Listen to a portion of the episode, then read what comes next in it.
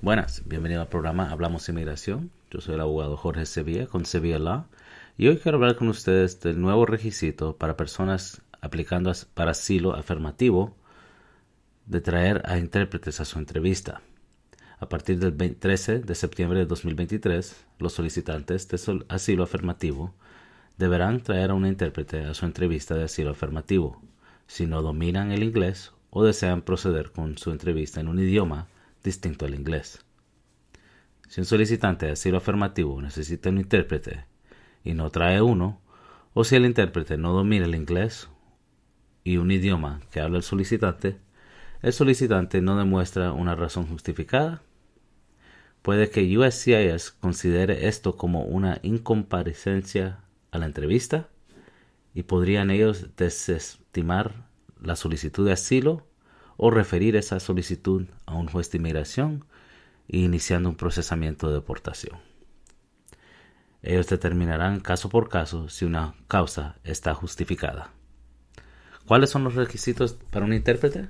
Pues el intérprete debería dominar el inglés y un idioma que hable el solicitante con fluidez y debe de tener al menos 18 años de edad. Recuerde, el intérprete no puede ser el abogado o representante autorizado del solicitante. Tampoco puede ser un testigo que declare en nombre del solicitante.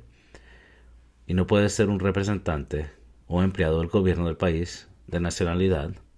O si el solicitante es a partir a del país de última residencia habitual. O no puede ser una persona que tenga una solicitud de asilo pendiente y no haya sido entrevistada. La razón por, estos requisitos o el cambio de, esta, de este requerimiento es que anteriormente, antes de septiembre de 2020, la persona tenía que traer, un aplicante tenía que traer a un intérprete a su entrevista. Durante los años de COVID cambió temporariamente esa regla porque permitieron a personas que aparecieran con un intérprete por teléfono que el, gobierno proveeba. A este momento ya esta regla ha expirado y están volviendo al antiguo requisito reglamentario de que el solicitante de asilo proporcione su intérprete en base a las regulaciones de los Estados Unidos. Les quiero agradecer que se sintonizaron a mi programa Hablamos de inmigración y les deseo un buen día. Adiós.